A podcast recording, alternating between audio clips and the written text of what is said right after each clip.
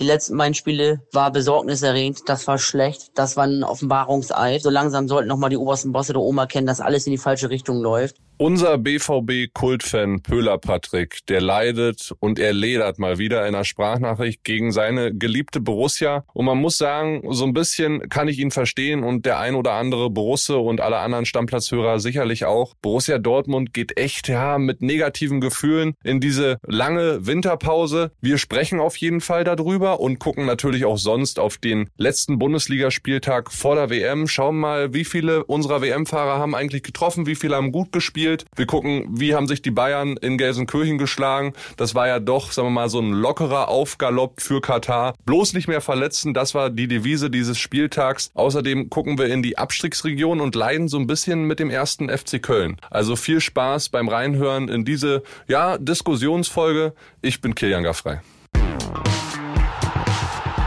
Stammplatz. Dein täglicher Fußballstart in den Tag. Stammplatzfreunde, da sind wir wieder und Flo Witte und ich, den ich ganz herzlich begrüße, wir sind vielleicht so ein bisschen wehmütig, dass die Bundesliga jetzt erstmal in eine zweimonatige Winterpause geht. Das gab's ja so noch nie, wir haben es angesprochen. Und dein Kumpel Basti, der hat so ein bisschen vermutet, Flo. Es war dann doch der Spieltag, wo sich ja keiner verletzen wollte. So will ich es mal formulieren. Ja, absolut. Und ich glaube, du sprichst ja auch das Topspiel an, was wir jetzt äh, gestern Abend hatten, 18.30 äh, Schalke gegen Bayern. Da war es wirklich so, das war Kicktipp ohne Anfassen. Bayern Bayern schon ein bisschen im Schongang. Kann man auch verstehen. Alle elf Spieler aus der Bayern Startelf fahren wirklich nach Katar. Von daher, da hatte wirklich keiner Bock, vielleicht die letzten zehn Prozent zu geben und da noch eine Verletzung zu riskieren. 2 zu 0 für die Bayern am Ende und bevor wir gleich drüber diskutieren werden, Flo, hören wir mal rein in die Sprachnachricht von Jonas Ortmann, denn der war im Stadion und hat das Spielgeschehen genauestens beobachtet. WhatsApp ab. Am Ende ist es ja niedriger als erwartet, was kann man schon sagen. Die Schalke haben sich ordentlich verkauft, haben defensiv vor allem in der ersten Halbzeit eigentlich ein ordentliches Spiel gemacht, die Bayern nicht so zum Zug kommen lassen. Die, da hat allerdings auch ein bisschen die letzte Konsequenz sehr wahrscheinlich mit der Vorgeschichte, dass es ja jetzt für ja, die gesamte Mannschaft eigentlich fast nach Katar zur WM geht. Die letzte Konsequenz sicherlich gefehlt. Schalke hat es ordentlich gemacht. Letztendlich gewinnt Bayern aber hochverdient, in allen Belangen überlegen. Er hat fast die ganze Zeit den Ball gehabt und am Ende war es dann ja, Jamal Musiala, unsere WM-Hoffnung, muss man fast sagen, der den Unterschied macht, zweimal klasse vorlegt, das 1 0 mit der Hacke, wo dann Gnabry äh, ganz entspannt in die linke Ecke schieben kann und 2 zu 0 äh, auf Schubomoting, wo er locker einschieben kann. Ja, insgesamt ist das der Unterschied.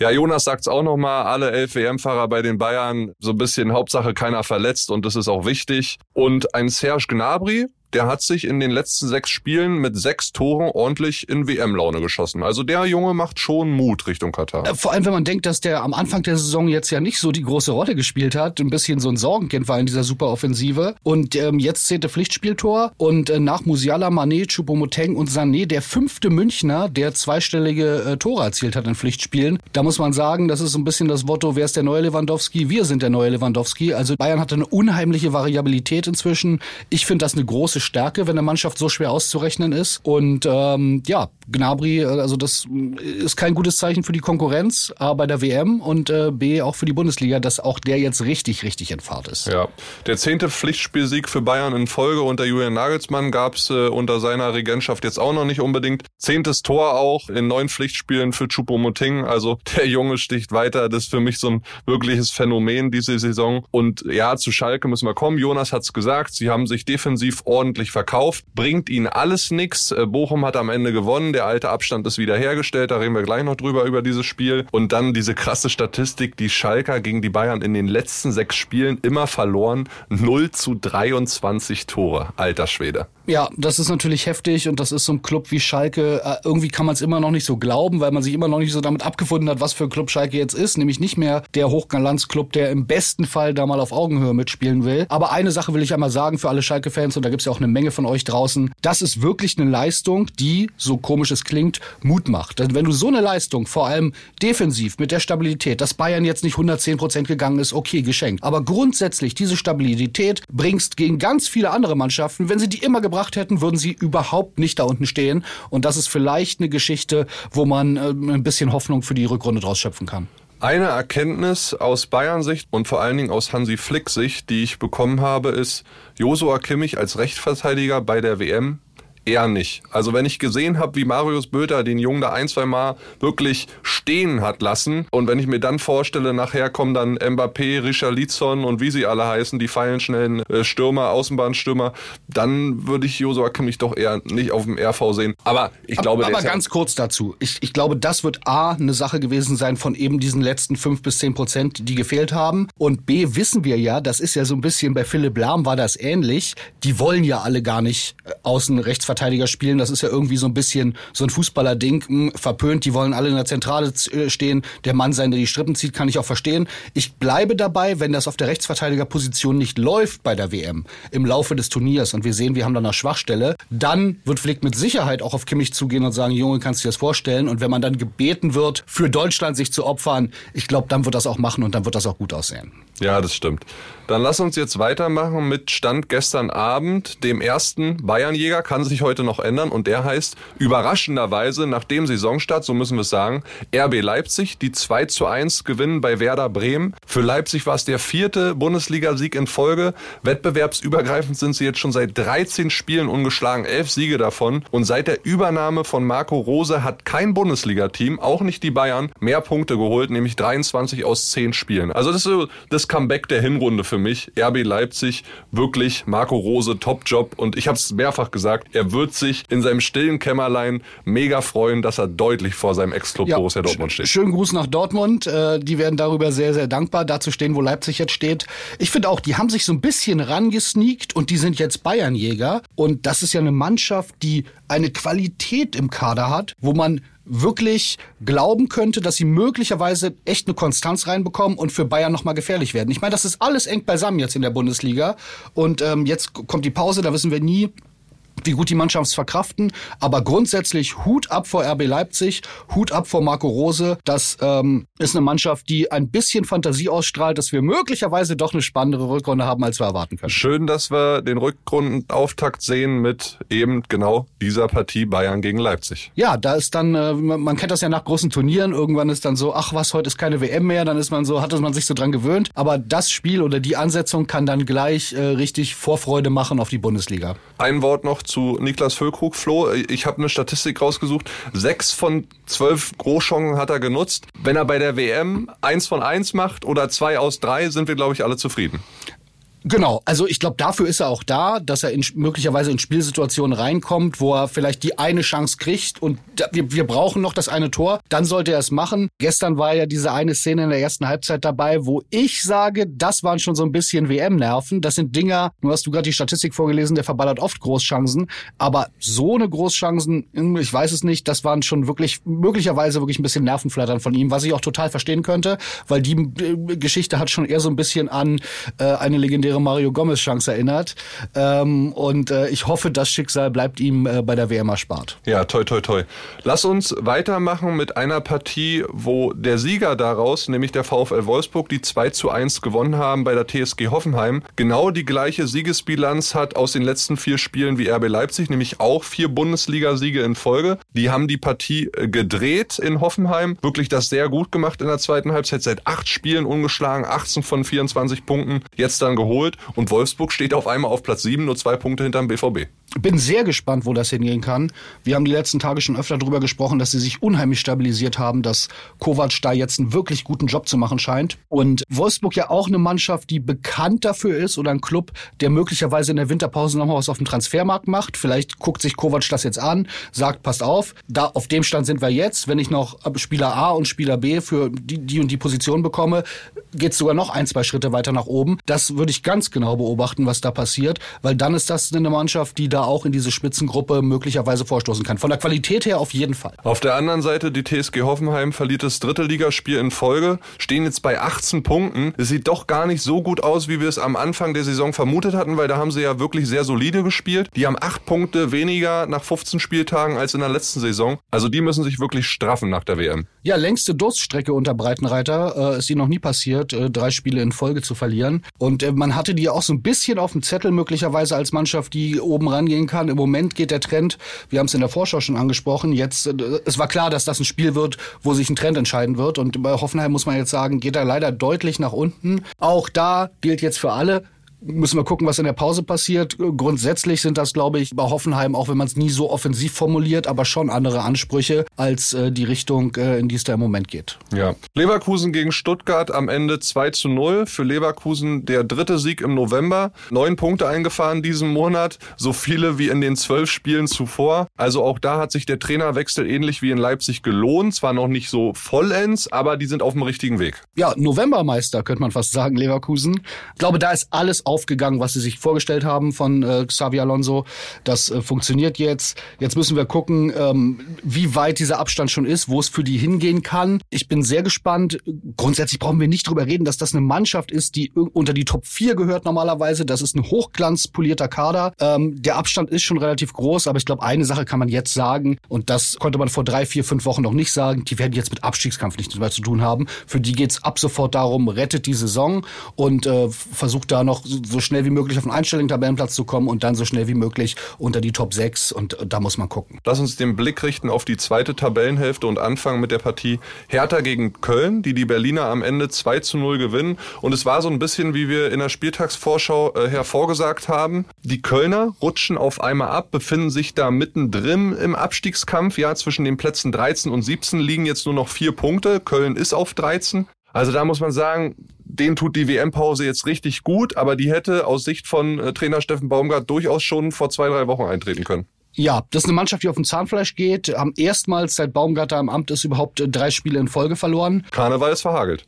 Karneval ist komplett verhagelt, gestrichen. Und ich, ich glaube, das wird aus der Sicht eine ganz spannende, äh, spannende Situation in Köln. Das Baumgart ist ja ein Trainer mit unfassbaren Kredit da. Also ne, es gibt ja wahrscheinlich wenig Trainer in der Bundesliga, die so einen Kredit haben, ja, äh, wie Baumgart. Zu Recht, auch verdient. Völlig zu Recht, ja. Nur trotzdem sind das natürlich immer Geschichten, wo man sagen kann, wenn das jetzt negativ weitergeht, ja, da wird dann immer gesagt werden, wir rütteln nicht am Trainer, es wird nichts geändert. Da wird auch nicht unheimlich viel Kohle da sein, um jetzt den Kader vielleicht in der Breite stärker aufzustellen, was man sieht, was man möglicherweise machen müsste, wenn man sieht, eine Mannschaft geht so auf dem Ja, auch weil sie so viel Verletzungspech genau. hatten. Ja, ja, aber, aber klar, da sieht man ja, wir sind noch nicht, also was passieren kann, wenn man Verletzungspech hat, darum breiter aufstellen, da wird aber nicht ohne Ende Geld da sein. Und dann diese Sache mit einem absoluten Kulttrainer, an dem erstmal überhaupt nicht gezweifelt werden wird. Da können, sind Mannschaften schon in echt schwierige Situationen gekommen, aus denen man dann nur ganz schwer rauskommt. Und ich wünsche es mir überhaupt nicht, weil ich glaube, Köln ist halt eine Mannschaft, die haben uns so viel Spaß gemacht, ja. In Europa, die haben uns Spaß gemacht in der Bundesliga. Das ist einfach geil. Ich sag's immer wieder, die fünf Minuten vorm, vorm Anpfiff sind in keinem Stadion so schön wie in Köln. Da kriege ich Gänsehaut, obwohl ich überhaupt keine Verbindung dahin habe. Darum wünsche ich denen, dass sie auf auf jeden Fall äh, schnell die Kurve kriegen und da unten mit nichts zu tun haben, weil ich möchte Steffen Baumgart und ähm, äh, Köln nicht im Abstiegskampf sehen. Noch bescheidener ist die Situation in Augsburg und bescheiden ist noch ein harmloses Wort für die Situation. Sie sind jetzt ligaweit das am längsten siegloseste Team, nämlich sieben Spiele in Folge, die heimschwächste Mannschaft äh, der Liga, fünf von acht Heimspielen verloren. Auch gestern gegen Bochum 0 zu 1 am Ende, obwohl sie die Chance hatten, per Elfmeter relativ schnell wieder auszugleichen nach dem Führungstor von Antwi Jay. Was meinst du, Enrico Maaßen, wird's da jetzt eng in der Winterpause oder ist jetzt Steffen Reuter, sagen wir mal, gut beraten, wenn er ruhig bleibt und der ganze Club auch ruhig bleibt. Na gut, die Ansprüche sind ja nicht so hoch. Nun weiß man. Aber absteigen wollen sie auch nicht, Flo. Absteigen wollen sie auf keinen Fall. Und das ist ja so ein bisschen schmutziges Geheimnis. Die haben ja doch einen größeren Etat, als man meint. Das ist ja eine Mannschaft, die durchaus äh, finanzkräftige Unterstützung hat. Und ähm, wenn ich mir Reuter auf der Bank oft angucke, dann sage ich so, ruhig bleiben ist möglicherweise nicht so sein Ding. Ähm, ich glaube, dass da schon möglicherweise ähm, ein Trainerwechsel noch passieren kann. Nicht jetzt sofort. Aber grundsätzlich äh, sitzt der, glaube ich, wenn es weiter nach unten geht, nicht super sicher im Sattel. Und was ich ganz spannend finde, du hast es gerade gesagt, ich frage mich immer, was steckt dahinter, wenn eine Mannschaft so heimschwach ist und, und auswärts deutlich stärker? Ist da irgendwas zu Hause? Leben die Spieler möglicherweise nicht so? Kenne mich in Augsburg nicht so aus. Ich glaube nicht, dass dann so die riesigen, großen, süßen, verlockenden Honigtöpfe der Großstadt sind. Äh, ich will das auch keinem unterstellen, aber irgendwas steckt ja dahinter. Andersrum ist es immer leicht zu erklären. Ne? Kann man sagen, äh, ne? Heimspieler, Heimpublikum, alles cool. Aber anders, das ist, und da würde ich möglicherweise mir mal angucken, äh, den Kader angucken, schauen, Gespräche führen, was steckt dahinter, weil wenn man die äh, Heimbilanz aufbessert, ähm, dann und die an die Auswärtsbilanz anpassen würde, hätte man ja überhaupt gar keine Probleme. Ja, ist ein großes Fragezeichen. Großes Fragezeichen gibt's seit Freitagabend. Über die Partie möchte ich auch nochmal mit dir sprechen, auch bei Borussia Dortmund. Eine scheiß Woche. Anders kann man es nicht formulieren. Und die hatte auch unser BVB-Kultfan Pöhler Patrick. Ich weiß, er ist eine streitbare Figur hier in unserem Podcast, aber er hat eine Sprachnachricht geschickt und da will ich mal mit dir reinhören. Die letzten beiden Spiele war besorgniserregend, das war schlecht, das war ein Offenbarungseid. So langsam sollten nochmal die obersten Bosse der Oma kennen, dass alles in die falsche Richtung läuft. Ich werde Edin hier heute nicht an die Wand nageln, denn er ist einer der vielen letzten Opfer, die es einfach nicht hinkriegen, diese Mannschaft auf Spur zu bringen, denen einfach diese lethargische Art zu nehmen, diese Lustlosigkeit, keine Einsatzbereitschaft, keine Laufbereitschaft. Denn das, was wir in Wolfsburg und vor allem in Gladbach abgeliefert haben, das war nicht schlecht, das war eine absolute bodenlose Frechheit. Denn unsere Spieler sind ja vor der Kamera mittlerweile deutlich stärker. Oder wenn ich einen Karim Adeyemi sehe, der sich vor der Weltmeisterschaft in drei Wochen sechs Haarfrisuren verpasst, aber null Tore, null Vorlagen abliefert in 16 Spielen, sollte sich mal hinterfragen, ob er nicht mal die Friseurbesuche äh, einstellt und nicht mal lieber regelmäßig auf dem Trainingsplatz äh, unterwegs ist, um vielleicht mal an seiner Form zu arbeiten. Denn wenn wir so weitermachen, werden wir nächstes Jahr nicht Champions League spielen, nicht Europa League spielen, dann können wir noch froh sein, wenn wir die Conference League erreichen. Denn das einzig Gute ist, dass die anderen fast genauso miserabel punkten wie wir. Aber sechs Niederlagen nach nicht einmal der durchgängigen Hinrunde. Wenn das euer Anspruch ist, dann können wir uns begraben gehen und dann solltet ihr euch mal eins vor Augen führen, denn dann wird es im nächsten Jahr nicht mehr für einen Lamborghini oder einen Porsche oder was vor der Haustür reichen, denn dann werden euch mal Gehaltskürzungen erwarten, weil wir nämlich nicht mehr die Einnahmen generieren und nicht mehr volle Hütten haben. In dem Sinne, euer Pöhler, bis bald. Alter, der hat eine Krawatte. Ich glaube, es war aus seiner Perspektive noch milde ausgedrückt. Wirklich? Für Pöhler, Patrick Falk. Pöhler, du hörst bestimmt zu. Ganz ruhig, locker durch die Hose atmen. Ich will nicht, dass dir irgendwas mit dem Blutdruck passiert. Ich gebe dem ja in vielen, vielen Punkten recht und ich kann diese emotionale Wut verstehen. Man muss wirklich mal gucken, dass äh, der BVB letztes Jahr mit Rose deutlich mehr Punkte hatte, als er äh, dieses Jahr unter Terzic hatte. Nun muss man sagen, zur Ehrenrettung von Terzic, letztes Jahr waren sie nicht mehr in der Champions League dabei. Da würde mich jetzt mal interessieren, was ist denn Mehrwert? Man ist jetzt in der Champions League souverän weitergekommen, steht aber in der Bundesliga nicht gut da. Ähm, oder andersrum. Ich glaube, die Antwort ist einfach, äh, die hätten am liebsten beides. Aber Bundesliga unser täglich Brot, ne? Ja, absolut. Und im Endeffekt glaubt ja auch niemand ernsthaft, dass Dortmund die Champions League gewinnt. Und wenn wir ehrlich sind, Flo, hat Pöhler Patrick in ganz vielen Punkten auch recht. Und es sind Sachen, die sich beim BVB seit fünf sechs Jahren durch diese Mannschaft ziehen. Ja, und es gab auch eine Nachricht von einem Fan bei uns in der Kicktipp-Gruppe, der geschrieben hat, dass er am Freitagabend im Dortmunder Block waren und viele sich so verwundert, die die Frage gestellt haben, ob intern in der Mannschaft irgendwas nicht stimmt. Und was anderes kann es ja eigentlich nicht sein. Und Sebastian Kehl und die Bosse da oben, Aki Watzke ist ja heute bei uns in der Lage der Liga zu Gast, da könnt ihr gerne mal einschalten. Ab 9 Uhr? Ab 9 Uhr bei Bild TV. Da muss man auch sagen, so wie die Mannschaft zusammengestellt ist, alle haben gelobt am Anfang, Schlotterbeck geholt, Süle geholt, für defensive Stabilität und Kontinuität. Die ist aber nicht so richtig da. Guerrero gewinnt in Gladbach einen einzigen Zweikampf. Schlotterbeck, der das Spiel von hinten heraus mit Hummels aufbauen soll, spielt neun Fehlpässe. Also das grenzt alles so ein bisschen auch an Achterbahnfahrt und teilweise keine richtige Gier, keine richtige Leidenschaft. Da fehlt's irgendwie. Die Mannschaft brennt nicht so richtig aus meiner Sicht. Und man muss ja sagen, man hat über diese ganzen Motzki-Auftritte von Hummels ja viel geredet. Das hat sich dann viel auf die Person Hummels fokussiert. Darüber haben wir geredet, der Motzki. Aber die Sachen, die er gesagt hat, die denkt er sich ja auch nicht aus. Und diese Kritik mit, manchmal spielen wir nach dem Motto, einen Pass lieber für Social Media, anstatt den einfachen, erfolgreichen Pass zu spielen, da scheint ja was dran zu sein. Ne? Und das ist so Mentalitätsgeschichte. Ich bin sehr gespannt, was da in Dortmund passiert. Auf Dauer ist das natürlich nichts da jetzt, wo die stehen. Und auf Dauer, das sag ich jetzt auch als neutraler Beobachter, willst du ja auch ein ganz starkes Dortmund haben. Ja, auf jeden Fall. Und eins muss man sagen, die Länderspielpause jetzt, diese lange, das ist in Dortmund kein Zuckerschlecken. Die werden sich jetzt erstmal schon die ersten ein, zwei, drei Wochen damit beschäftigen, was in der Hinserie, so will ich es jetzt formulieren, äh, wirklich falsch gelaufen ist. Und die gehen Dann sind halt, ja auch viele Spieler weg. Ja, und die gehen halt mit Bad Feelings da rein. Äh, apropos viele Spieler weg, ich habe mal nachgezählt, es gab vier Treffer am Wochenende von unseren WM-Kaderfahrern. Äh, drei davon sind bei Gladbach gegen Dortmund gefallen. Brandt, Schlotterbeck und Hofmann haben getroffen. Äh, jetzt war es noch Gnabry für die Bayern. Ansonsten nochmal der Blick auf morgen ganz kurz von meiner Seite. Mainz gegen Frankfurt haben wir. Da können die Frankfurter wieder an Leipzig vorbeiziehen mit einem Sieg. Und Freiburg spielt gegen meine Unioner. Wenn die beiden unentschieden spielen, bleiben die hinter Leipzig. Gewinnt einer von beiden, würden die wieder vorbeiziehen. Eine Sache, über die ich mit dir nochmal ganz kurz äh, schnacken möchte, Flo, zweite Liga. Das waren irre Spiele gestern. Wir hatten einen 5 zu 4 von Heidenheim gegen Regensburg. Wir hatten einen 4 zu 4 vom KSC gegen Pauli und wir hatten einen 4 zu 2 vom HSV gegen Sandhausen.